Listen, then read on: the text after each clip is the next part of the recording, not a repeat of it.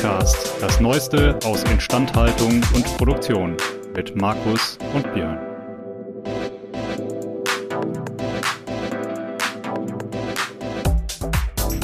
An dieser Stelle ein Dank an unseren Sponsor, denn dieser Podcast wird Ihnen präsentiert von Belfor DHD. Die Belfor DHD arbeitet jährlich an bis zu 3000 Maschinen und Produktionsanlagen von unterschiedlichen Herstellern. Das macht die Belfor DHD zu dem Dienstleister, wenn es um die herstellerunabhängige Wartung, Reparatur und Überholung von Maschinen und Produktionsanlagen geht. Mehr Infos zu unserem Sponsor finden Sie über den Link in den Show Notes. Herzlich willkommen zurück hier bei unserem kleinen FVI-Podcast. Heute mit zwei sehr, sehr gut aussehenden, netten, lächelnden Herren, die voller freudiger Erwartung mir gegenüber sitzen. Zum einen der allseits bekannte und beliebte Markus Ahorner. Hallo Markus. Hallo Björn. Und auf der anderen Seite Christoph Funken. Hallo Christoph. Hallo Björn und vielen Dank für die Einladung. Sehr gerne. Vielen Dank, dass du hier bist. Und das führt mich immer direkt zu meiner Standardfrage, nämlich was führt dich, und ich weiß, in deinem Fall ist es nicht nur der Markus, also auch, aber nicht nur. das hat das immer, das muss man dazu sagen. Das ist, das, das ist äh, schon, ja, schon, schon, das, das ist zu kurz fast. Es ist Tradition, aber auch zu kurz. Was führt dich in einen Podcast über Industrie und Instandhaltung? Ähm, ich glaube, ähm, oder ich bin davon überzeugt, äh, dass ich eine Rampensau bin in der Instandhaltung. ähm, ich bin seit äh, quasi äh, als Auszubildender mit der Instandhaltung konfrontiert worden. Das ist so nahe ein halbes Jahrhundert her und habe mich dann so sukzessive an der und in der Instandhaltung abgearbeitet.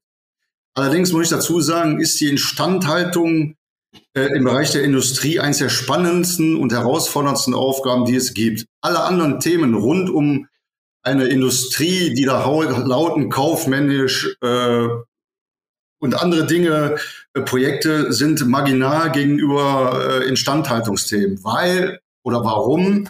Weil in der Instandhaltung äh, muss man zu jedem Thema irgendwie eine Antwort finden. Die Aufgaben ändern sich täglich, hm. stündlich. Äh, man hat mit Menschen zu tun und das ist eigentlich der, der, der größte Punkt, äh, der so, so eine Instandhaltung oder so Instandhaltungsthemen überhaupt äh, äh reich machen, reich an Erfahrung und reich auch an Niederlagen und Siegen. Das ist einfach, äh, das ist einfach diese, diese gruppendynamischen Prozesse in der Instandhaltung, äh, von jetzt auf gleich Lösungen finden zu müssen hm. äh, oder überhaupt zu finden und clevere wirtschaftliche Lösungen zu finden. Äh, wir haben ja heute das Thema, ähm, nehmen wir mal die Verhältnisse in, in äh, Neubauten, Umbauten von Industrieanlagen. Ja, da bauen wir heute nichts mehr neu. Also mhm. unsere, unsere Themen rund um Neubauten von Industrieanlagen, die ähm, nähern sich dem Ende. Und ich sage mal, nur ein Wahnsinniger baut heute noch oder macht Investitionen in mehreren hundert Millionen Euros. Ähm, dafür sind die gerade die Bedingungen, die wir in Europa schaffen, ja, die treiben eigentlich die Industrie ähm, aus dem Kontinent. Und andere lachen sich halb schlapp, ja. Sehen wir mal die Amerikaner, die Chinesen, die Inder, die Afrikaner, die darf man nicht ganz vergessen, die sind auch ziemlich gut unterwegs. Ja, und das äh, sind all diese Themen, die in der Instandhaltung oder mit dem, mit dem Thema Instandhaltung äh, verbunden sind. Wir, wir müssen in Europa zwangsläufig über den, Erhalt, über den Erhalt von äh, Industrieanlagen nachdenken. Das ist das A und O. Und die Verbesserung. Denn die Frage ist ja, welche Themen welche Themen äh, äh, oder wie können wir denn unsere Produktion noch verbessern, um überhaupt noch eine Chance zu haben, unsere Produkte am Markt zu platzieren? Ich gehe noch einen Schritt zurück. Wie, wie, wie stehst du denn zu dem ganzen Thema, das jetzt immer durch die Presse und alle Medien geht, Deindustrialisierung? Wir haben ein immer größeres Problem mit unserem CO2-Ausstoß. Unsere Energiekosten steigen ins Unermessliche. Und jetzt ist die Frage, droht die Branche, dass sie aussteigt und weggeht? Oder geht sie wirklich weg und alles geht aus Deutschland weg? Und jetzt kommen natürlich die ganz Obergescheiten und sagen, wir brauchen gar keine Industrie, alles geht mit Digitalisierung. Was machen wir da? Digitalisierung ist ja nur der Mittel zum Zweck. Also äh, äh, dafür kriege ich ja, damit kann ich kein einziges Produkt produzieren. Ja, am Ende des Tages ich sehe Instand, äh, nehmen wir mal das Thema wieder Instandhaltung oder wenn ich mal eine Anlage gebaut habe, dann ist das in zwei Jahren abgefrühstückt oder drei. Und dann muss so eine, so eine Anlage 30, 40 Jahre leben. Und da liegt, da liegt doch der, der, der Hase im Pfeffer. Ja, äh, da muss ich clevere Lösungen finden, meine Produktivität und meine Verfügbarkeit entsprechend hochzuhalten. Ähm, das kann ich nur, indem ich heute oder in der Instandhaltung natürlich mit den Themen Digitalisierung mitgehen muss. Aber am Ende des Tages ist doch Instand, wird Instandhaltung durch Menschen gemacht. Und Instandhaltung, da werden immer so riesen Bohais drum gemacht, ja. Und äh, da werde ich natürlich auch in äh, äh, einstelligen Arbeitskreisen immer oder bekannten Arbeitskreisen immer verhauen. Aber am Ende des Tages ist Instandhaltung sehen, riechen, hören, schmecken, fühlen. Und der Mann an der Schippe oder die Frau an der Schippe draußen am Schaltschrank oder an der Maschine, der entscheidet immer noch, ob das gut ist oder nicht gut ist. Natürlich kann man heute über Sensorik vieles machen, aber nichtsdestotrotz ähm, ähm, ähm, entscheidet trotzdem der Mann vor Ort, der, Blue Color Man oder Wife, wie auch immer, entscheidet über äh, die Dinge, ja, kann ich noch weiterfahren oder nicht? Oder muss ich austauschen oder muss ich andere Dinge machen? Das, das hat mir mal jemand erklärt, der aus der Fern- und Entsorgungsbranche kam, der sagte, Herr Ahorner, das nennt sich organoleptische Ansprache. Das heißt, wir gucken in den Müll rein und gucken, ob der riecht, welche Farbe der hat. Das ist ja immer Isoschweinolin-gelb. Und äh, ob der irgendwie sonst unangenehm ist. Und danach entscheidet dann die weitere Behandlung. Also organoleptische Ansprache ist die Sehenhöhen riechen, finde ich ein super Begriff. Kann man eigentlich immer gebrauchen und sagt eigentlich auch alles aus. Also, äh, du hast ja gerade ein schönes Stichwort gegeben. Ähm, äh, ich bin 30 Jahre in der Abfallwirtschaft unterwegs. Ich bin von Hause aus Müllverbrenner, überzeugter Müllverbrenner. Ich finde auch, ich würde jedem jungen Ingenieur oder jungen Techniker empfehlen, in diese Branche, in solche Kraftwerkszenen einzutauchen, weil da hat man tatsächlich mit Themen zu tun, ähm, die, die die ganze Palette physikaler, chemischer mathematischer Vorgänge einfach abdeckt. Also man kann da sämtliche MINT-Fächer, da kann man sich dann austoben. Und wenn man sich, wenn man nicht ganz am Kopf gefallen ist, dann kann man auch mal über Instandhaltungsstrategien diskutieren, man kann über Menschenführung diskutieren. Also dieses Konglomerat aus diesen ganzen Themen, die findet man ähm, in der Müllverbrennung. Und wenn man aus der Müllszene kommt, ich komme aus der ursprünglich mal aus der Ausbereitungsszene, dann sagt man immer, wer Müll kann, kann auch alles andere. Es gibt, es gibt andere Leute, die können nichts anderes und können nur Müll. Das habe ich auch schon festgestellt. Ja, aber wenn du Müll, ja, ja, es gibt auch viele, die machen Müll, ja. das sind aber die Prozenten dann. Ja, aber das ist tatsächlich, du hast ja, äh, wir wissen alle, wie wir mit unserem Abfall umgehen. Natürlich haben wir braune Tonne, gelbe Tonne, grüne Tonne und keine Ahnung, braune Tonne, graue Tonne. Äh, aber am Ende des Tages weiß ja der äh, Dampferzeuger nicht, was er denn da reingeschmissen bekommt. Ja. Das ist so, und, so. Äh, da sind halt so, äh, so Themen, äh, damit muss man als Müllverbrenner oder überhaupt als Abfallverwerter umgehen können. Also du bist beides, das haben wir jetzt mitgekriegt. Du bist sowohl ja. der Energieerzeuger aus Resten, du bist der Müllverbrenner für Leute, die zu viel davon haben und du bist der, der das Ganze noch am Leben hält. So ganz grob beschrieben? Genau, so, so ganz grob beschrieben, ja. Also das war mal so meine, mein Kernportfolio.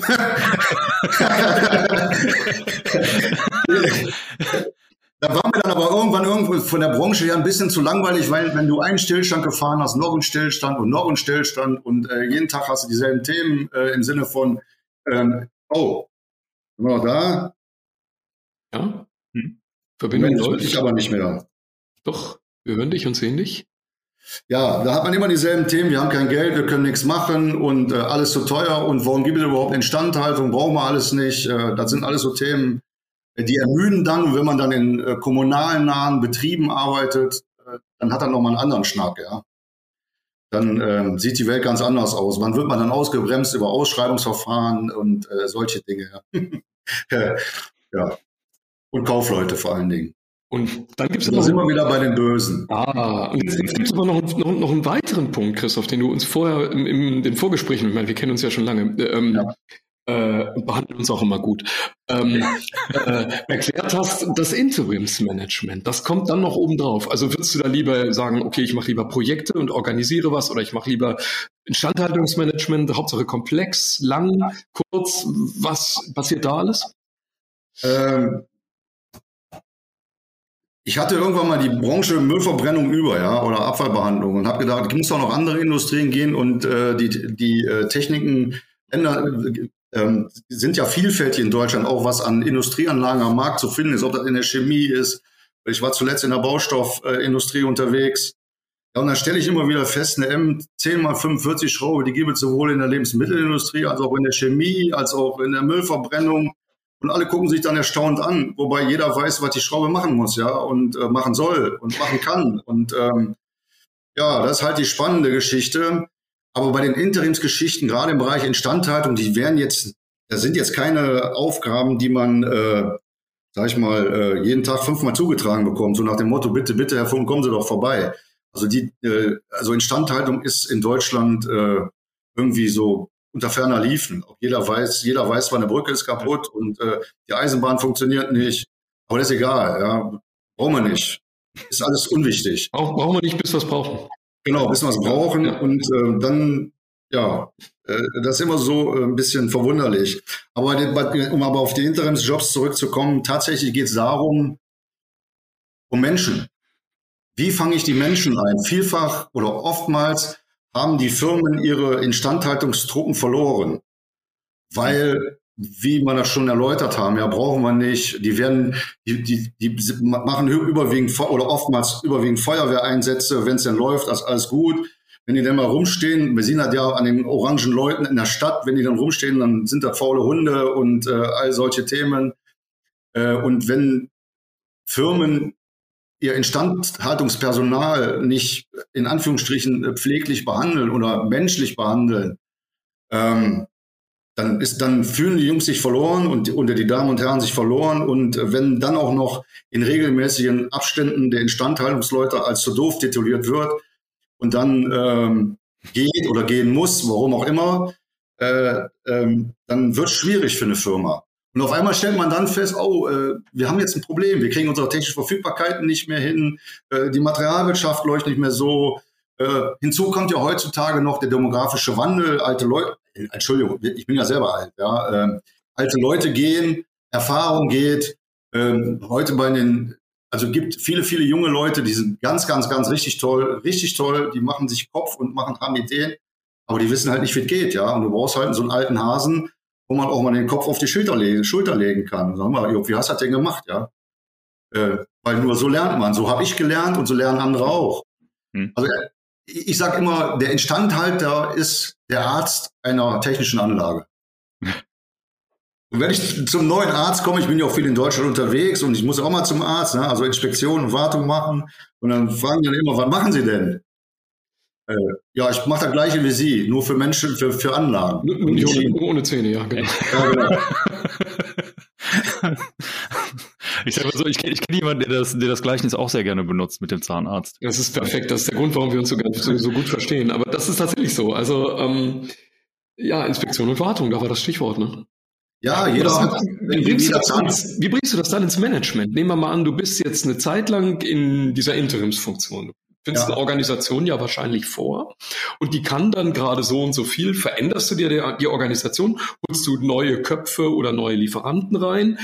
Erklärst du das dem Management, warum die das dann unbedingt brauchen? Oder wie, wie, wie ist so das typische Vorgehen? Was ist die typische Aufgabe, die dann so passiert?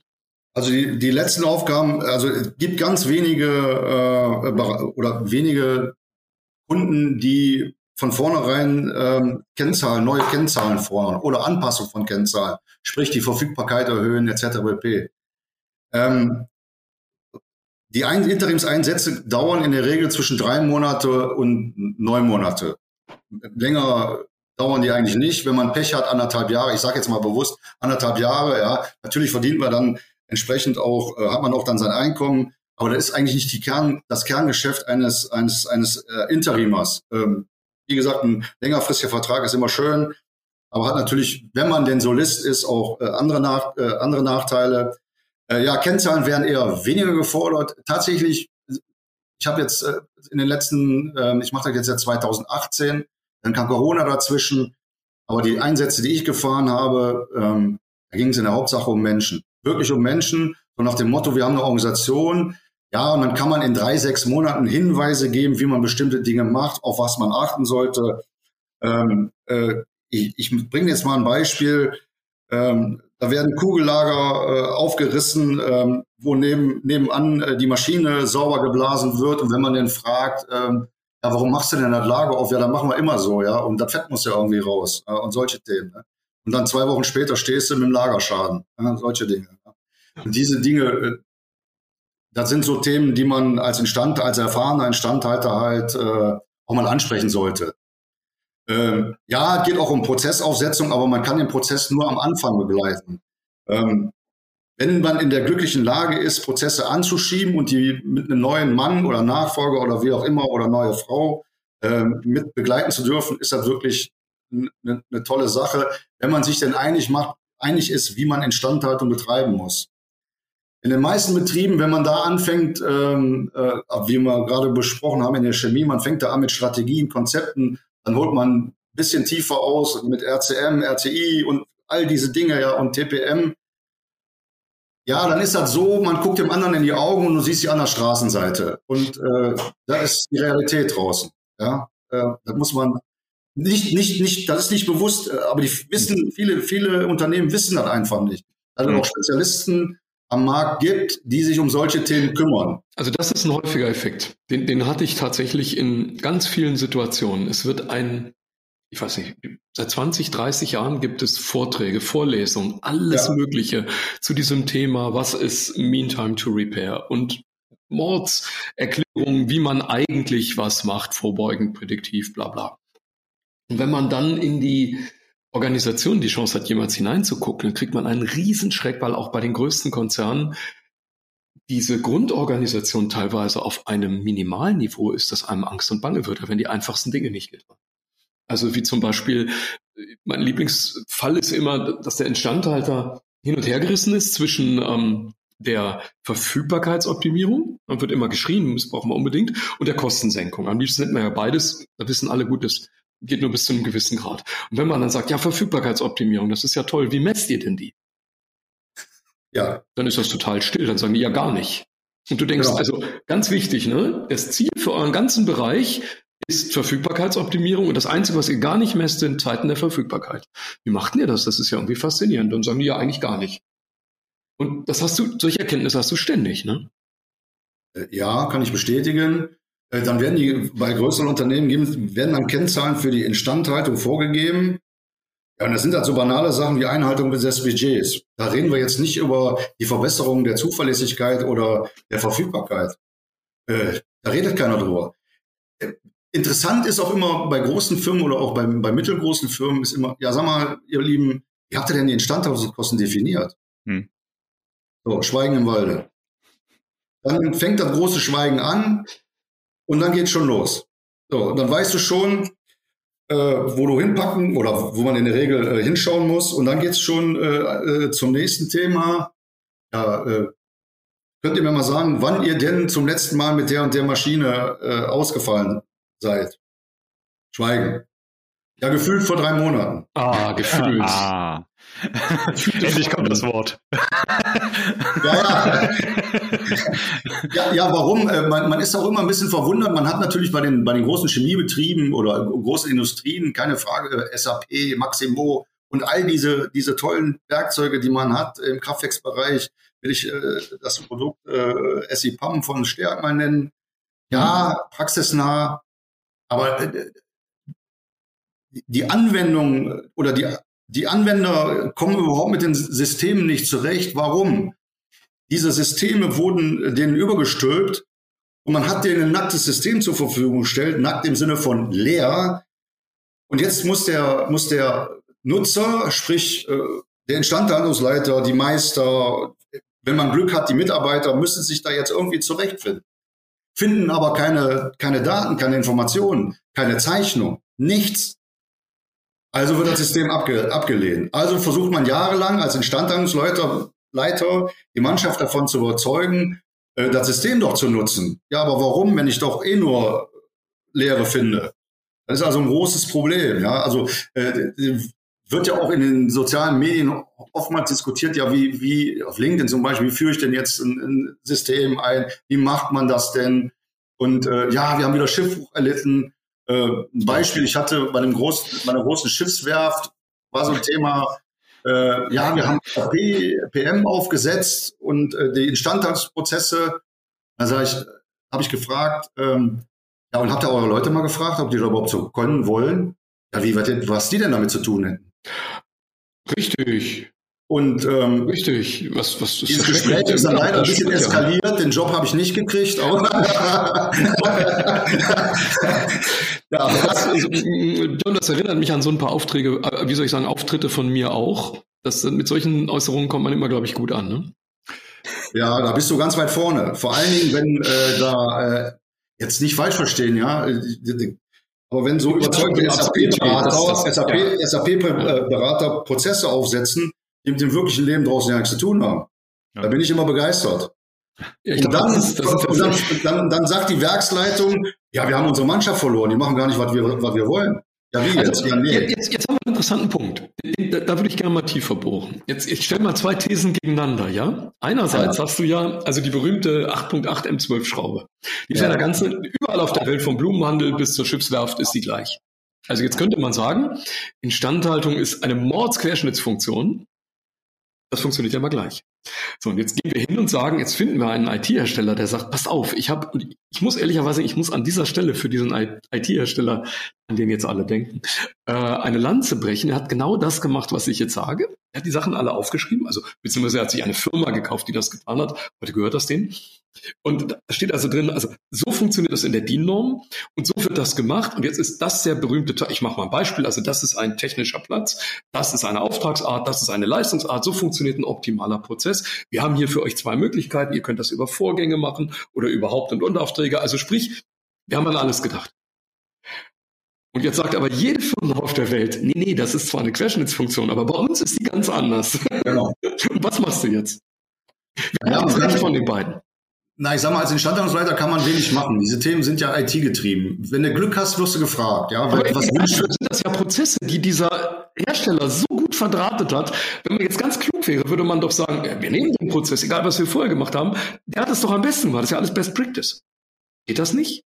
Nee. Woher soll ein IT-Dienstleister wissen, wie, wie meine Prozesse im, im, im Unternehmen ablaufen? Weil er die DIN-Norm abgeschrieben hat. Und der sagt, jeder, der sich da nicht dran hält und nach meiner Vorgabe macht, der macht ja eh schon mal einen Fehler. Das ist ja dessen Kalkül.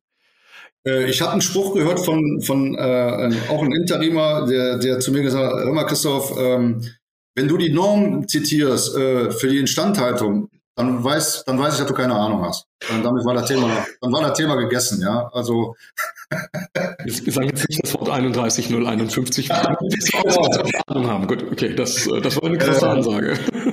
Ja, die ist hübsch und äh, sicherlich muss man äh, sich, wenn man äh, gerade in, in, wenn man sich da auseinandersetzt, technisch auseinandersetzt, muss man schon in der Lage sein, also übrigens auch äh, schön am Instandhaltungsthemen mit den Normen schon auseinandersetzen. Ja. Bei den Instandhaltern ist das dann anders. Dann hat man die Maschinen, hat man äh, die, die, die Instandhaltungsdienen und dazu kommen noch viele andere äh, Themen, die dann eine Rolle spielen. Nehmen wir mal Facility. Heute im Facility-Bereich hast du, weiß ich nicht, gerade für die Instandhaltung, ich glaube, über 2000 Normen und Richtlinien. Ja, hm. Die musst du also als, als äh, äh IH-Mann ja irgendwie beherrschen. So, wenn du jetzt in der, in der Chemie bist, dann hast du noch äh, Druckbehälter und, und, und. Also der ganze, wann man die prüft, wie man die prüft und all diese Dinge, ja. Und das macht eben der Reiz in der Instandhaltung aus. Ich sage jetzt mal, ein Kaufmann wird mit sowas nicht konfrontiert. Der sagt, höchstens der TÜV ist zu teuer, ja. Such dir ein anderes Angebot oder keine Ahnung. Ich stimme immer auf die Kaufleute, stimmt nicht, die braucht man natürlich auch. Keine Frage. Weil heute haben sich die Rahmenbedingungen schon äh, derart verändert, dass gerade auch die kaufmännischen Richtlinien schon nicht so einfach beherrschbar sind. Deswegen wundert es mich immer, dass so, so All-One-Man-Shows äh, in, in großen Unternehmen als Instandhaltung alles beherrschen. Also ich finde das ziemlich mutig. Ich habe noch ich sagen, ich bin Generalist, ich weiß, wo ich die Finger ans Feuer halten muss. Ähm, aber wenn es um Details geht, dann, dann suche ich mir auch meine Spezialisten. Ja, ähm, ja, das ist ja klar. Es ist ja, man muss das halt bewerten können. Es ist ja, genau, es ist ja anmaßend zu denken, dass man jemals irgendein Fach in der Tiefe verschicken könnte und von dem Fach gibt's auch noch eine ja. Million. Aber vielleicht nochmal, also eine weitere steile These. Also jetzt muss ich, jetzt muss ich allen, die zuhören, sagen, äh, Christoph und ich machen das seit Jahren so, das macht immer einen Riesenspaß. Äh, ich glaube, das haben wir uns auch kennengelernt vor ganz vielen Jahren. Da, da hat Christoph irgendwie gesagt, das funktioniert alles nicht. Und ich habe gesagt, so, entweder hören mir jetzt mal fünf Minuten am Stück zu, ohne mir zu erzählen, dass das alles nicht geht, oder wir hören ja auf zu Seitdem verstehen wir uns großartig. Also so viel als Vorgeplänkel. Christoph, hier kommt die nächste These. Wir machen die Erfahrung, dass in technischen Bereichen der Produktion, der Logistik, der Instandhaltung also sagen wir mal so Unternehmensbereiche, die eher so klassisch technisch sind. Die amerikanische Methode, gib mir eine Excel-Tabelle und ich führe dich nach Kennziffern durchs ganze Unternehmen, die ist, die am, am Ende am meisten Geld spart und am meisten Profit erwirtschaftet und die Kosten am niedrigsten hält. Und überall, das haben alle unsere Datenanalysen der vergangenen Jahre gezeigt. Verrückt. Und äh, da, wo wir äh, sagen wir mal, so eine gewisse technische Verspieltheit vorfinden. Ja, das ist ja nicht nur äh, Kennziffern, man muss ja auch an die Konstruktionsweise dieser Riesenmonster Superpumpe denken. Äh, die erfordert ja ganz viel Betreuung und auch persönliche Zuwendung. Und, ähm, also die, die uns erzählen, man muss das eigentlich immer technisch angehen, die haben betriebswirtschaftlich oft die schlechteren Ergebnisse. Kannst du das nachvollziehen? Stimmt das? Ist das kompletter Blödsinn, was ich sage? Äh, nee, würde ich, würde ich sogar unterschreiben. Ähm, ich sage jetzt mal, jetzt fangen wir mal vorne an. 60 Prozent der Instandhaltungskosten äh, fallen eigentlich schon beim, beim Design der Industrieanlagen an. Du ja. kannst, du kannst nachher mit der Instandhaltung nichts mehr gerade biegen. Beispiel. Wenn ich äh, Armaturen, Rohrleitungen oder Hänger oder wie auch in luftiger Höhe äh, baue und baue da keine Bühne hin, um die zu warten oder zu, äh, ähm, ja, zu prüfen, dann kostet das Geld. Nee, ein Siemens Lufthaken, der ist noch teurer. Ja, ähm, ähm, mal, mal, nimm mal ein, ein, anderes Beispiel, vielleicht ist er besser, Ölwechsel. Ja, das ist ein Unterschied, ob ich einen Ölwechsel an einem Getriebemotor mache, der in 30 Meter Höhe ist, ohne, ohne Zugang, ja, ja, klar. oder einen auf einen Meter mache, wo ich einen Zugang habe. Ja, das ist ein Unterschied dann kostet der Ölwechsel nicht, ich sage jetzt einfach mal ein Beispiel, 5,33 Euro. Ja, das ist ein der kostet dann 25.000. Ja, aber du, du baust ein Gerüst, du musst genau. das Ganze abstimmen, genau. du musst zehn Gewerke genau. organisieren, nur damit du da überhaupt hinkommst, ja. Und wenn du das aber sagst, beim Design einer Anlage, ob das jetzt Müllverbrennungen sind oder andere Industrieanlagen, die mehrstöckig gebaut werden, heißt das ja, Funk, du rechnest das Projekt kaputt. Ja, aber ihr müsst das doch 30 Jahre betreiben. Interessiert ja, das machen wir dann später. Genau, das interessiert ihn nicht, das ist meine Erfahrung, weil die in der Bauphase, also ich habe mal meine Berufskarriere im Anlagenbau begonnen und das war natürlich immer so, wir haben nur auf diesen CapEx geguckt. Wir kriegten ein Budget, das war eine Einmalinvestition. Ja. Dann sagst du, also meine Isoschweinolin-Gelbanlage weltweit, äh, die muss dann irgendwo auf dem in Asien laufen und die darf nur so und so viel kosten, damit die in 17 Jahren ihr Geld zurückerwirtschaftet hat. Sonst springen uns die Banken auf den Schädel. Und dann sagst du, ja, ihr müsst aber von diesem Riesenwärmetauscher mal dieses Rohrbündel rausziehen. Nee, das kostet jetzt zu viel Geld, kleines Gebäude ist billiger, wir lassen es so. Und das kriegen ja dann auch andere. Das sind ja, ja Problem ist dann, du, kriegst, du, kriegst, du kriegst eine neue Anlage hingestellt und dann gehst du da als erfahrener Mann hin und sagst, pass auf, da musst du ran, da musst du ran, da musst du ran. Und dann sagen die, ja, Funk, du kannst recht, ist das Projekt kaputt, jetzt nehme ich mal meinen Namen. Oder äh, dann wird die Anlage irgendwann mal an den künftigen Betreiber übergeben. Voilà. Der hat einen Instandhaltungsleiter oder einen technischen Leiter und der sagt dann, kann ich nicht, kostet Geld. Ich brauche, ich habe ein Budget von 10 Euro, äh, äh da komme ich nicht mit aus. Ich brauche 15. So, da guckt sich der Vorstand oder die Geschäftsführung zwei Jahre an, dann wird der Mann oder die Frau äh, entsorgt, weil er hat das ja nicht drauf. Ist ein Querulant, ganz klar. Ein Querulant und äh, diese Dinge und äh, kann überhaupt seinen Job nicht. Also diese Themen ähm, gibt es zuhauf. Dann kommt der nächste oder die nächste Person und das Spiel fängt von vorne wieder an. Jetzt und so jetzt, kommt eine Situation, jetzt kommt ein Berater und sagt, das müsste man eigentlich so machen, ihr braucht 15 Euro. Dann sagen die alle, oh, das ist ja toll. Ja, genau. genau. genau. So nach dem Motto, der, der Ruf am eigenen Lande, ja. Der Ruf am eigenen Lande. Deswegen liebe ich diesen Beratungsjob. Du darfst nie arbeiten. Das ist ein großer Fehler. Du musst immer den anderen sagen, wie sie arbeiten sollen. Das macht, ja. macht viel mehr Freude. Ja.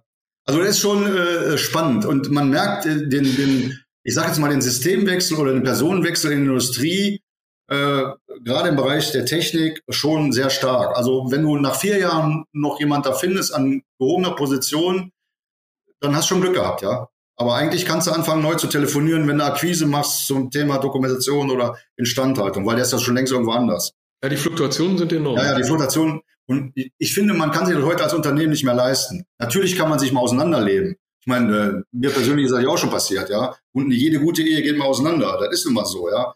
Und äh, äh, aber für, für, für ein gewachsenes äh, Unternehmen mit, ich sag mal, die vielleicht im Störfallbetrieb sind oder Dinge, da ist das schon eine harte Nummer, ja. Aber, du Aber wir wollten ja zu diesen amerikanischen Themen äh, nochmal zurück. Ja, ich bin ein großer Verfechter dieser, dieser Dinge. Warum? Ähm, weil ich in den letzten Jahren gemerkt habe, die anderen sind ja auch nicht blöd. Äh, jetzt muss man da natürlich, man sind, wir, wir kommen natürlich hier in Europa oder zumindest in Deutschland von dem hohen Ross und sagen, wir haben Facharbeiter, wir haben Top-Ingenieure und Top-Techniker. Ja, aber die waren mal. Ja, wir haben ja dafür gesorgt, dass unser Bildungssystem angepasst wurde kann man jetzt gut oder schlecht äh, heißen? Darf ich ganz kurz da reinspringen? Ich habe einen aktuellen Fall, genau zu diesem Thema. Gestern Abend irgendwo in irgendeiner Nachrichtenpresse hatte ich das gesehen oder in einem Beitrag. Es gibt zu wenig Lokführer Die Lokführerprüfung ist zu schwierig. Ja. Also ist die Überlegung, ja, wir müssen die Prüfungsanforderungen runtersetzen. Da habe ich gedacht, das ist eigentlich ideal. So kann fast jeder mal irgendwann Mathematiker werden. Das ist auch immer sehr schwierig.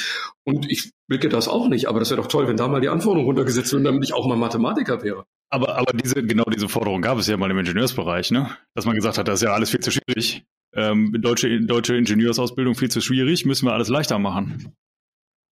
Also ja, äh, deswegen, deswegen wird ja heute äh, äh, politisch oder auch in der, in der Wirtschaft äh, alles so simplifiziert, ja. Aber die Dinge gerade in der Instandhaltung ähm, äh, sind, da geht es auch um Details. Man, man muss sich, wenn man Verfügbarkeiten und Zuverlässigkeiten darstellen will, muss man sich um Details kümmern. Da, da beißt die Maus kein Faden ab. Und wenn ich dazu Rechnungsmodelle brauche oder andere Dinge, dann muss ich die initiieren und auch umsetzen. Und wichtig ist erstmal die bewerten können, zu, äh, überhaupt bewerten zu können. Das ist ja das große Thema. Ja, ich ähm, ich bin schon ein Verfechter davon, die Produktionsmitarbeiter gen Null zu fahren. Ich übertreibe jetzt mal bewusst. Hm. Ja, gen Null zu fahren, hat aber den und vieles vieles mehr zu automatisieren. Natürlich äh, muss man auch die Frage stellen, macht das Sinn und macht das keinen Sinn. Ja, aber diese, der Automatisierungsgrad in, in europäischen Industrieanlagen muss deutlich erhöht werden hat aber auf der anderen Seite äh, den Schwerpunkt, dass ich dann im Bereich der Instandhaltung äh, oder in der Auswertung von, von, diesen, von dieser ganzen Sensorik Leute brauche, die die Themen auch bewerten können, die auch die Signale bewerten können, was die Anlage macht. Und äh, dann brauche ich wiederum jemanden, und äh, da bleibe ich mal, ich, ich muss auch jemanden haben, der den Pferdeapfel äh, aus dem Stall holt. Das macht sich nicht mit äh, Nullen und Einsen. Ja, ähm, das ist so. Das, das ändert nicht. Das, ich, deswegen sage ich ja, du, du, musst einen draußen haben am Schaltschrank oder äh, an, am Lager, der äh, abschmiert. Ja gut, da kann man auch vieles automatisieren, aber Zeug muss ja irgendwo da hinkommen. Ne, ich muss einen Schraubendreher äh, äh, mal. Es, ist, äh, es, gibt ja diese Idee dieser Mensch-Maschinen-Kollaboration. Die ist ja. ja schon uralt. Früher ging das über diese Bildschirme bei den Leitsystemen, diese MMS. Aber ähm, wenn man jetzt ähm, sich mal so in die Produktion denkt und dann hat man einen Roboter, der zum Beispiel die schweren Sachen hebt, vielleicht sogar von Menschen in der Bewegung angelernt werden kann und der dem Menschen, der macht die Routinen, ja, die Dinge, die immer passieren und immer, wenn das komplexer wird oder irgendeine Abweichung auftritt, wo das auch zu lange dauert, ein System anzulernen, dann gibt man das wieder dem Menschen. Dann ist ja die Theorie dahinter, die Roboter können relativ viel von dem vorbereiten. Ich bin in der Produktion oder meinetwegen in der Logistik. Ähm, und die Menschen, das sind dann weniger Köpfe, können dann die schwierigen Dinge machen, die üblichen, die, die 20 Prozent, die jetzt noch übrig bleiben. Kann man sich sowas grundsätzlich für die Instandhaltung auch denken? Oder ist das so ein Beruf, wo du sagst, nein, da muss am Ende immer ein Mensch raus, weil das so viele Einzelaufgaben sind, ich habe da gar keine Routinen.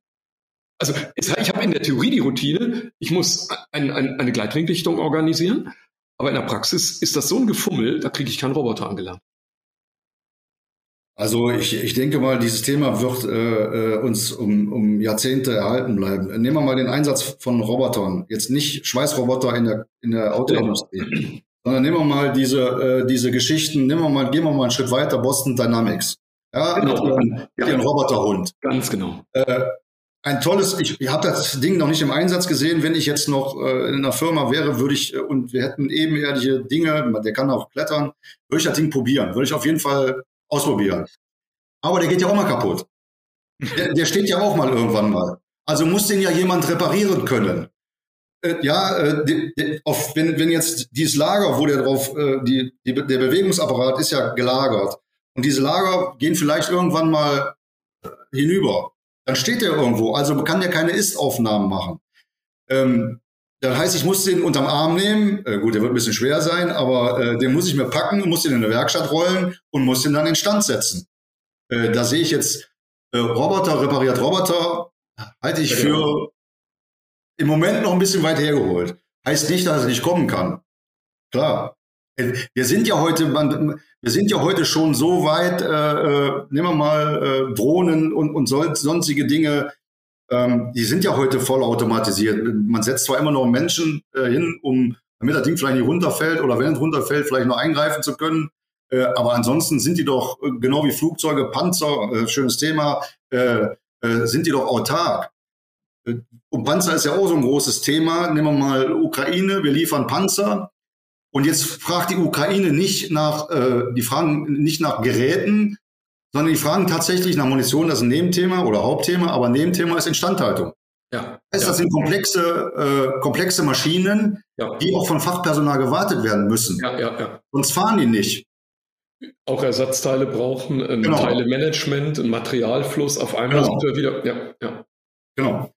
Und äh, da sehe ich im Moment, also ich sag mal, wie willst du da jetzt äh, Jetzt müssen wir ganz kurz, glaube ich, die alte Anekdote erzählen. Ne? Die allererste, das, die allererste Norm in Deutschland war tatsächlich im Ersten Weltkrieg geboren. Ne? Das ist, glaube ich, diese DIN 001, ein Schlagbolzen für irgendeine, so ich habe vergessen, was das war, aber ich glaube für irgendein Maschinengewehr. Ne? Das war, glaube ich, historisch die aller, weiß jemand das von euch? Das ist, glaube ich, die allererste Norm, die jemals also in Deutschland entstanden war. Ja, da waren wir, da waren wir noch nicht geboren und der Kaiser hat noch gelebt. Ich glaube, so ist es gut formuliert.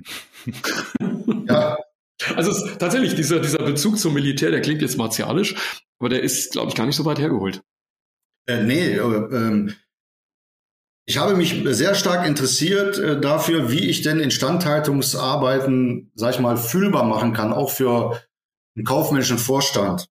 Und dann ähm, habe ich mir tatsächlich äh, über eine Versteigerung Instandsetzungsarbeiten oder ähm, ja, nennen die sich von, von der Bundeswehr, die ähm, ähm, na, da gehst du ins Archiv, da holst du die Geschichten raus und äh, Vorschriftenarchiv, zentrales Vorschriften. Da stimmt dann, da gibt's dann äh, komplette Instandhaltungsanleitungen zu Panzern, zu Fahrzeugen. Und äh, tatsächlich ist es so, im Zweiten Weltkrieg äh, wurden für den äh, für diesen Munga äh, wurden äh, komplexe Instandhaltungsanleitungen mit Fotos äh, wurden äh, veröffentlicht und in diese zentrale Vorschriftenstelle hinterlegt. Warum? Du musst ja als Bäcker und Metzger, jetzt nicht falsch verstehen, äh, sehr, sehr, sehr tolle Berufe. Für mich wäre das jetzt nichts, aber äh, sind tolle Berufe oder auch als Friseur, sind immer so die klassischsten Sachen, ja. Muss ich ja in der Lage sein, eine, eine komplexe Maschine im Feld reparieren zu können. Weil ich stehe irgendwo in der Tiger und muss da weg. Ähm, und dann hat man äh, diese zentrale Vorschriftenstelle so aufgebaut, wie man hat eigentlich, äh, das haben wir aber irgendwie vergessen. Also da gibt's äh, Prioritäten, welche Schraube man wie rumdrehen muss, äh, welcher Schlauch dahin muss. Ich kann das jetzt hinter mir greifen, dann kann ich euch die zeigen. Äh, und, und bebildert. Ja, und da steht genau beschrieben, welcher Stecker wann zu ziehen ist, wie der wieder zurückgebaut wird. Aber das ist doch das perfekte Beispiel des Wissensmanagements, nach dem heute eigentlich jeder jubelt, oder? Wir haben zu wenig Köpfe, wir kriegen dieses Wissen von einem Kopf in den nächsten nicht mehr rüber. Ja. Viele gehen nach Hause, da kommt dann immer gleich ja. die Welle, die war natürlich unerwartet, wusste man nicht, dass der geburtenstarke Jahrgang irgendwann mal in Rente geht. Das, das kann keiner vorher wissen, aber jetzt hast du das alles so schön beschrieben, das sind doch eigentlich Meisterleistungen. Oder hat jetzt keiner ja, vor, allen, vor allen Dingen ist das ja alles da. Äh, die, nur die Bundeswehr hat sich in den letzten zwei Jahrzehnten auch von verabschiedet. Das ist nicht mehr so detailliert. Da muss man ganz klar sagen. Aber damals äh, zum, zum Zweiten Weltkrieg hin, die, die, die, die, die Dinge sind äh, sogar mit Arbeitszeiten, Ach. also mit Arbeitseinheiten, das ist alles hinterlegt, alles. Da kann man sich gar nicht vorstellen. Aber jetzt, äh, jetzt zur RCM, da sind wir ja, oder zu diesen amerikanischen Dingen, darum darauf zurückzuführen. Ja, ich finde die Dinge gut, weil die Amerikaner immer, da, oder mir ist das jedenfalls so bekannt, andere mögen das anders sehen, aber die haben ja diese klassischen Ausbildungen nicht wie wir. Und ich sage jetzt mal, heute machst du Friseur und morgen Schreiner und, und, ähm, da ist das schon wichtig für Leute, äh, die sich mit, mit komplexen äh, technischen Themen beschäftigen oder Maschinen beschäftigen, dass sie genaue Handlungsanweisungen bekommen, wie was äh, zu tun ist. Ähm, und das ist eindeutig beschrieben. RCM ist zum Beispiel so ein Thema, ähm, da machen jetzt nicht die Soldaten vor Ort, das sind dann schon äh, ausgewachsene Ingenieure, die sich darum kümmern, diese Systeme auseinanderzulegen. Aber da sind konkrete äh, Anleitungen drin, welche Teile oder welche Systeme zu betrachten sind, wie sie zu betrachten sind und so weiter. Das ist in der amerikanischen Norm äh, 1011 und 1012 hinterlegt, kann man sich angucken. In Deutschland leider nicht weit verbreitet, wobei ich jetzt zum ersten Mal äh, beim, beim VGB, also dem Verband der Großkesselbetreiber, gehört habe, den, den Begriff RCM erstmalig gehört habe. Also man scheint da ein bisschen in die Richtung gehen zu wollen. Warum auch immer. Ja, äh, Kessel, Kessel, sind, glaube ich, auch ein Spezialfall, weil da Naja, die Groß, ich sage jetzt mal der VGB oder die Verbände in der Energie, die, die äh, gucken ja immer vom, vom großen Kuckucksturm runter. Ja. Ich meine, man muss ja auch mal ehrlich sein, wenn, wenn äh, die früher Probleme hatten mit äh, Finanzen, dann haben die die vierte Stelle hinterm Komma um einen Teller nach oben gedreht. Ist niemandem aufgefallen, aber die hatten Geld, ja. Das, das war eine unserer ersten Analysen, muss ich dazu, nein, Analysen leider nicht, weil es nicht dazu gekommen ist. Das war eine der ersten Anfragen, die wir vor 15 Jahren bekommen hatten. Könnt ihr mit KI-Methoden ähm, Dampfkessel über, über, überhaupt Kessel überwachen? Und dann ist dieses, also dieses Reliability, jetzt müssen wir vielleicht kurz erklären, Reliability Centered Maintenance, RCM, das, also im Prinzip auf Deutsch würde man sagen, äh, zuverlässigkeitsorientiert, ne? Und ähm, Klar, Dampfkessel und Kraftwerk und verwandte Industrien, die sollen einfach immer laufen. Also da ist dann Zuverlässigkeit das massive Kriterium, beziehungsweise umgekehrt das Reduzieren des Risikos. Aber dann war das, wie macht man das technisch? Wie sieht so ein Sensor aus? Dann haben wir festgestellt, also die Menschen, die machen eine hochkomplizierte Proben entnahmen, dann ist das wirklich wie Werkzeugtechnik im zweiten oder Werkstofftechnik im zweiten Semester. Dann, dann ziehst du diese Probe, legst sie an das Mikroskop, machst von, vorher natürlich, die Schliffbilder, musst die berücksichtigen, dann sagst du, oh Gott, wie hat sich das Gefüge verändert, was ist da jetzt passiert, wird das noch ein Jahr halten? Das war zu der damaligen Zeit, wir hatten kein Sensorium gefunden, es war eigentlich unmöglich, da den Menschen zu ersetzen. Äh, das, das ist doch heute noch so. Äh, da gehe ich auch mit. Also für spezielle Themen äh, ähm, äh, gerade wenn man neue Werkstoffe probiert äh, in, in stark überhitzten Systemen etc., geht da gar nicht anders. Ja, du musst ja Erfahrung sammeln. Natürlich ähm, äh, Instandhaltung hat ja auch viel mit Erfahrung zu tun. Ne? Wenn der Patient stirbt, der weiß, du hast falsch, hast irgendwas falsch gemacht. Ja, das ist jetzt bei Maschinen und Anlagen nicht so nicht so schlimm äh, im Sinne von äh, Hauptsache der Kessel fliegt nicht weg oder oder der Rückbehälter, ja, dann wird's unangenehm oder die Turbine geht flügen oder sonstige Dinge, ja. Aber im Grunde genommen ähm, ist ja, die, ich, ich bin davon überzeugt, dass auch ein, gute, ein, dass ein guter Instandhalter sich daraus auszeichnet, dass er eine Menge Erfahrung hat. Ja, die Erfahrung wird heute nicht mehr so äh, bewertet. Man kann auch viele Dinge machen über, äh, wie du äh, schon gesagt hast, über KI und solche Dinge. Aber nichtsdestotrotz, wenn es um Eingemachte geht, heute noch, meine ich jedenfalls, ähm, ist ja wichtig, dass einer weiß, wie bestimmte Dinge gemacht werden, umgesetzt werden. KI wird nicht entscheiden, ob die Schweißnaht gut ist oder nicht, zum Beispiel. Oder ob die toll vorbereitet ist oder äh, ob die Sachen jetzt passen oder nicht passen. Ja, das sind schon dann die Dinge, die dann einen, einen guten Fachhandwerker ausmachen. Das glaube ich nicht, dass man das heute oder in den nächsten zehn Jahren mit KI abdecken kann. Also ich denke, wenn wir jetzt zum Beispiel, das ist ein guter Punkt, Christoph, wenn wir jetzt zum Beispiel mal eine Wärmebehandlung nehmen, ja, da hast du ja dahinter, wenn du also irgendwie ja. so eine, Hoch, eine Hochdrucklegierung vorbereitet, geschweißt und bei Pipapo gemacht hast, dann hast du ja meistens nimmst ja diese Temperaturkurven beim Schweißen mit auf, also dieses, ne? Und da stelle ich mir jetzt zum Beispiel eine gute Anwendung vor, wenn es mir jetzt gelänge, dass ich diese äh, Gütekurven nennen wir sie mal, ja, diese, diese Wärme, dieses Wärmeverhalten beim, beim Abkühlen, dass eine Maschine mit der Zeitreihe dieses Temperatursensors dann schon in der Lage ist zu beurteilen, ist das damals richtig gelaufen? Und das gilt dann auch als äh, Qualitätsprüfung. So wie äh, man in der Medizin jetzt vielleicht zum Beispiel Röntgenbilder über KI-Methoden auswertet. Das ginge bei solchen Sachen, weil ich da die echten Daten habe. Bei Schliffbildern, glaube ich, ist es beliebig schwierig. Wenn man jetzt mal in so Schweißnähte reingeht, könnte ich mir auch wiederum vorstellen, dass man sagt, also wenn ich die Chance habe, ein äh, wiederholbar, also ein reproduzierbares reproduzierbare Methode der Schweißnahtvorbereitung unter widrigsten Verhältnissen, muss man dazu sagen. Schlechtes Licht, Staub, pipapo. Äh, dann, wie gesagt, reproduzierbar und vergleichbar zu machen, dann könnte ich mir wieder bildverarbeitende Methoden gut vorstellen. Ja, aber, aber ich, ich denke nicht im, im, im, im Feld. Ja, das ist in der Werkstatt. In der Werkstatt ja, im Feld wird In der Werkstatt ja, äh, im Feld halte ich das für sehr ambitioniert. Gut, der, der gute Anlagenbauer sagt, 60 äh, Prozent der Arbeiten sollen in der Werkstatt gemacht werden, weil das kostenmäßig günstiger ist, als umgekehrt den Rest im Feld zu machen. Ne? Also ja. möglichst wenig im Feld, möglichst viel in der Werkstatt vorbereiten. Ja. Ist die Theorie. Ja, aber wir haben ja darüber gesprochen, wenn die Anlage in zwei Jahren oder drei Jahren fertig ist, ja, dann fängt das Leben ja erst an. Dann fängt man erst an zu optimieren, etc. pp. Ja, solche Themen spielen sind natürlich, ähm, wie man den KI-Einsatz äh, da in, in dieser Richtung abwickelt, das bleibt, wird spannend bleiben. Aber ich, ich denke mal, ich denke mal, dass man den Menschen schon entlasten kann, ähm, äh, indem man Wartungsgänge zum Beispiel über Roboter macht ähm, ähm, und, und solche Dinge. Ja, man schickt ja auch heute Roboter in Gefährdungsbereiche rein. ja, warum soll das nicht in der Industrie sein? Hm. Klar. Also, äh, aber die Frage ist immer, äh, welche Generation packt dieses Thema an? Ich denke mal, technische Leiter um die 60 oder drüber haben so ein bisschen Berührungsängste zu sagen. Ja. also ich hätte sie jetzt nicht, ich würde das auf jeden Fall probieren. Ja.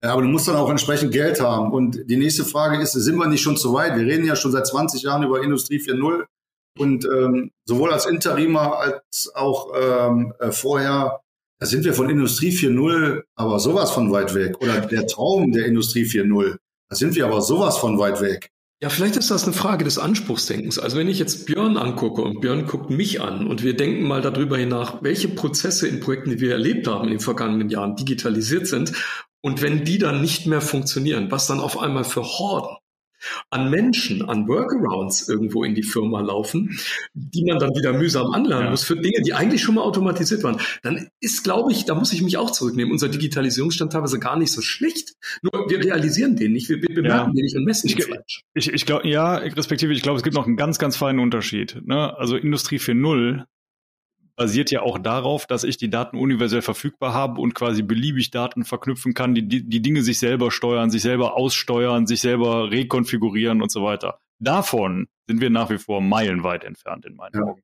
Ja, dass Digitalisierung mittlerweile Einzug in die Industrie gehalten hat und dass das ja, mittlerweile okay. eine große Rolle spielt und wir darüber natürlich auch Leute eingespart haben, das ist, glaube ich, schon zu einem großen Teil passiert. Ne? Hängt ja, aber, natürlich mit, aber wir reden ja, ja, aber ihr redet über Prozesse. Ja, genau. ihr redet genau. über Prozesse. Ja. Wir sind aber bei dem Thema Instandhaltung. genau. Jetzt ist die Frage, ja, jetzt ist die, also dass, dass ich einen, einen konstanten Prozess äh, äh abbilden kann über KI, äh, da brauchen wir, glaube ich, nicht mehr drüber diskutieren. Das ist, ist so klar wie Kloßbrühe, ja. Aber die Frage ist, wie, wie nutze ich denn die Geschichte äh, äh KI-Prozesse für Predictive Maintenance oder, oder andere Themen? Wenn ich meine Anlagen äh, vollknalle mit Sensorik, äh, um, weiß ich nicht, wir haben ja tausende von Lagern. Ja, welche Lager nehme ich? Äh, und da muss ich schon Ausschusskriterien machen, um überhaupt mal ein Gefühl dafür zu kriegen, ja, wie lebt der, wie atmet meine Anlage denn? Das ist ja ganz, ganz wichtig. Das weiß ich im, im, im Neubau, weiß ich da nicht, da muss ich meine Erfahrung machen. Ja, Wenn ich jetzt zehn ja. Jahre im Betrieb bin, äh, dann fallen mir zwar immer noch Dinge auf die Füße, aber dann ist der Schmerz nicht mehr so groß, ja.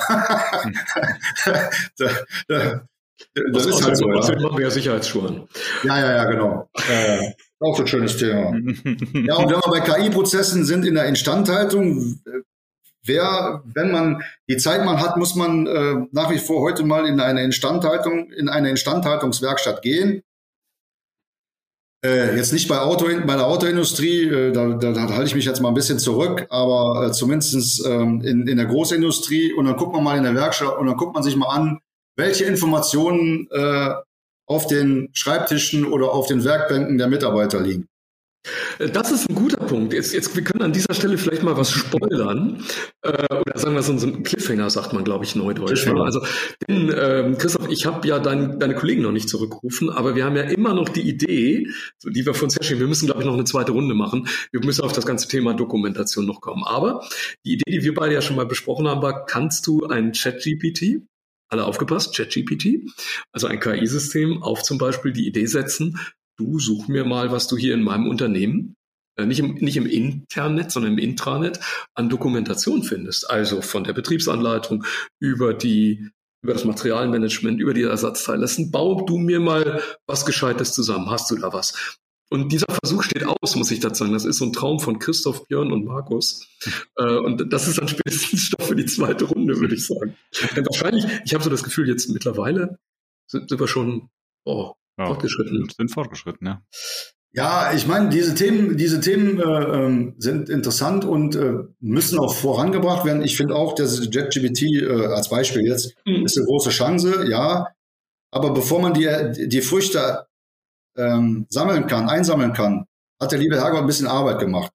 Die liebe, und, die, und die Arbeit ist die Aufbereitung der Dokumentation. Ich brauche nicht nur aus rechtlichen Gründen und äh, äh anderen kaufmännischen Gründen, brauche ich eine S-Bild-Dokumentation. Das heißt, die den wahren Anlagenzustand darstellt. Ja. Ansonsten brauche ich über KI-Prozesse und andere Dinge, äh, nachfolgende Prozesse wie Instandhaltung etc. nicht nachzudenken.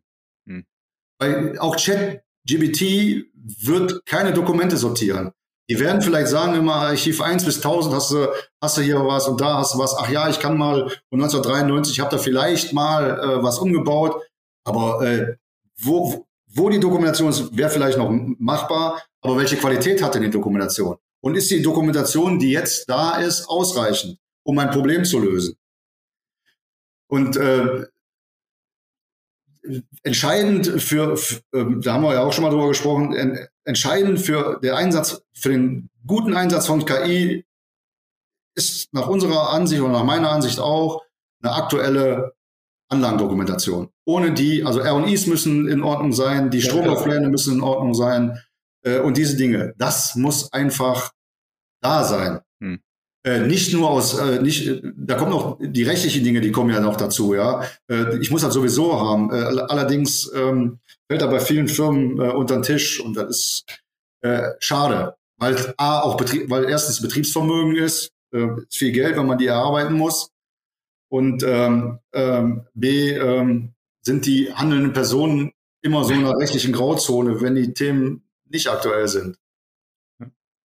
Das müssen wir unbedingt. Wir müssen, wir müssen eine zweite Runde machen, meine Lieben. Das Thema das, Dokumentation war, das, das tun wir nochmal auf die Agenda, oder? Das würde ich auch sagen. Ich würde aber sagen, wir hören hier erstmal auf, weil wir sind schon mal 50 Minuten, aber nicht aber.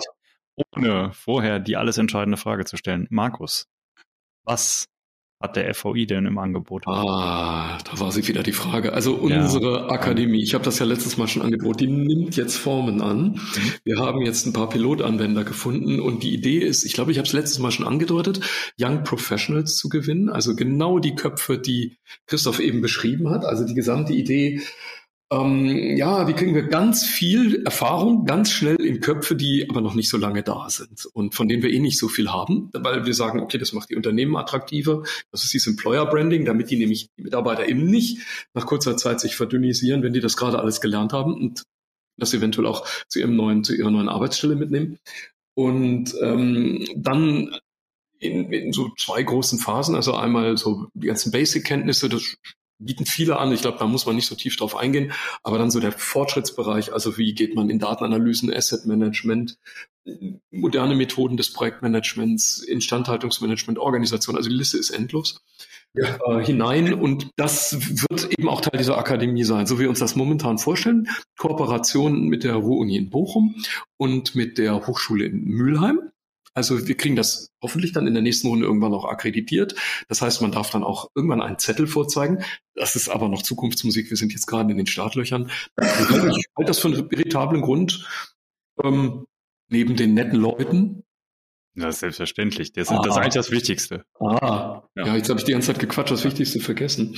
Äh, in den FVI, das Forum Vision Instandhaltung, aus, aus, ich glaube, aus allen Richtungen der Industrie einzutreten. Also Produktion, Logistik nehmen wir auch immer mit. Genau. Hm. So. Das klingt auch sehr gut. Also ich muss ehrlicherweise sagen, wenn ich nicht schon Mitglied wäre, ich würde sofort eintreten. Du kannst auch äh, zweimal eintreten, wenn du möchtest. Ich kann auch zweimal. Ja, pff, überlege ich mir noch. Ich könnte, ich könnte noch persönliches Mitglied werden. Ja, genau. Wenn du einmal, wenn, wenn, wenn du einmal abgeschlossen geht's ja, ne? Vielleicht habe ich ja auch einen neben mir gehen. Man, man weiß es ja nicht. Ne? Menschen stehen ja neben sich. Also das ist ja. Dann ich bin sehr nette Leute. Ja. Aber, aber, man muss natürlich auch mal, ich meine, ich finde das ja in der heutigen Zeit für eine Erwachsenenbildung, ja, man muss sich mal unser Schulsystem äh, anschauen. Fangen wir, wir, wir packen heute die Kids äh, immer noch in, in äh, Gebäude, die so militärisch ausgerüstet sind, irgendwie in, in ähm, ja, in Schulräume, wo sie ruhig sitzen müssen und so. Ich rede jetzt nicht von Montessori und solche Dinge, ja. Äh, aber wir müssen uns doch mal ein bisschen überlegen, wie können wir denn äh, unser System denn anders machen? Und die zweite, und der zweite Punkt ist, in der Erwachsenenbildung, man setzt sich also freiwillig, ja. ich sage jetzt mal, zum, zum, zum, zum, äh, zum Lernen hin, ob das eine Schweißfachausbildung ist oder äh, andere FVI-Ausbildung, äh, Zuverlässigkeitsingenieur, etc. Und dann soll ich auch noch eine Prüfung machen zum, und dann werde ich noch in der Prüfung abgeledert. Da muss man doch, sagen wir mal, gerade wenn man im Bereich der Industrie unterwegs muss ich doch mal zu anderen Dingen kommen. Das ist doch schön, wenn sich einer dazuschaltet und sagt, jawohl, ich habe die Erfahrung. Ja, ich die zwei also Masochismus schadet nicht beim Lernen. Ja. Das ist eine alte Erkenntnis. Deswegen wird man ja auch Instandhalter. Da ist Masochismus ja. ganz groß geschrieben. Und weil Instandhaltung ja viele schizophrene Menschen erzeugt, können die ja, ja. dann beide Ja, die können ja dann beide Mitglied im FVI werden. Das ist, das ist besonders schön. Also insofern, ich, ich, wir, wir haben eigentlich den perfekten Abbinder gefunden. Christoph, vielen Dank, dass du Herzlichen da warst. Äh, Es war sehr unterhaltsam für uns. Ich bin mir sicher, auch für unsere Hörerinnen und Hörer war was dabei. Ähm, Es war äußerst unterhaltsam. Ähm, Wenn man mich, dich erreichen möchte, am besten über LinkedIn oder wo erreicht man dich am besten? Über LinkedIn, über, Internet, über unsere Internetseite www.menger.group. Äh, da findet man alle Kontaktdaten. Äh, ja, und ich würde mir wünschen, wenn wir tatsächlich nochmal einen Podcast zum Thema Dokumentation machen. Auf jeden Genau. Fall. Das ist das Nächste. Also ich denke mal, das wird interessant sein, äh, auch für die Unbefleckten. Okay, perfekt. Dann haben wir den Plan für, für das nächste Mal schon gesetzt. Bedanke mich bei allen Zuhörerinnen und Zuhörern und verabschiede mich mit einem Tschüss. Tschüss. Ciao.